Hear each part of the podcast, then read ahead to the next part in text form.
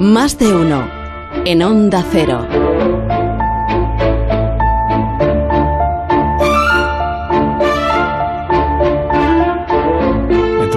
De meses se van a cumplir 75 años del asesinato de Mahatma Gandhi. Le mataron con tres disparos a quemarropa, de tres disparos. Aún no se ha disipado la sospecha de que aquel crimen pudiera haber sido alentado por el partido que a día de hoy gobierna la India. Hoy en Historia de con Javier Cancho, la historia del día que mataron a Gandhi. There is an indefinable, mysterious power that pervades everything. Esta era la voz de Gandhi. No hubo nadie más influyente que él pidiendo procesos pacíficos para lograr grandes cambios. Cambios que mejoraran la situación de las personas. En ese aspecto dicen los historiadores que no hubo nadie tan determinante en todo el siglo XX, ni lo ha habido en lo que llevamos de este nuevo milenio.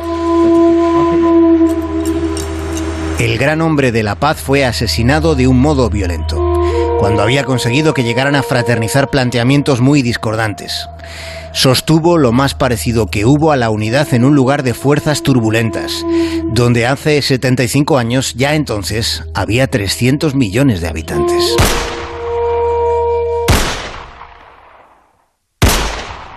La pistola que mató a Gandhi era de fabricación europea. La primera bala le atravesó el pecho, las otras dos le destrozaron el abdomen. Tras los impactos se inclinó hacia adelante, dio algunos pasos precipitados hasta que sucumbió. La agonía duró 25 minutos. And there is darkness everywhere. And I do not quite know what to tell you and how to say it. Aquella misma noche del asesinato, el primer ministro de India, con la voz entrecortada por la emoción, hizo un llamamiento en un discurso de radio, en el que reclamó un enfoque sensato del futuro. Nehru pidió que el camino de la India se apartara de la violencia en memoria del gran pacificador. La luz se ha ido de nuestras vidas y hay tinieblas por todas partes, advirtió aquella noche el primer ministro.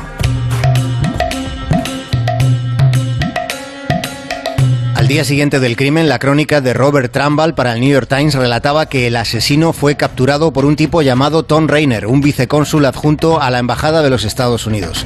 El señor Rainer, escribió el corresponsal, agarró al agresor y lo empujó hacia varios guardias.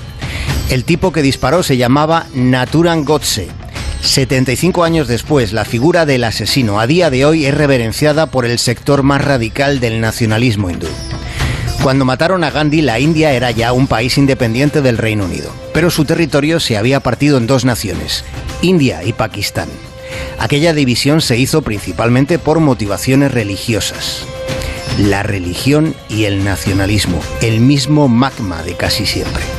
Aquel fue un tiempo de masacres constantes entre hindúes y musulmanes, carnicerías vaticinadas por Gandhi. Él había insistido en que una India independiente debía ser secular. Su planteamiento conciliador era muy cuestionado por los extremistas de su propia confesión religiosa. Los más fanáticos acusaban a Gandhi de favorecer a los musulmanes y de ser un blandengue con Pakistán. Hoy, 75 años después, el primer ministro de la India es nacionalista, casi tanto como el tipo que mató a Mahatma Gandhi. De hecho, el asesino perteneció al partido que hoy gobierna en la India.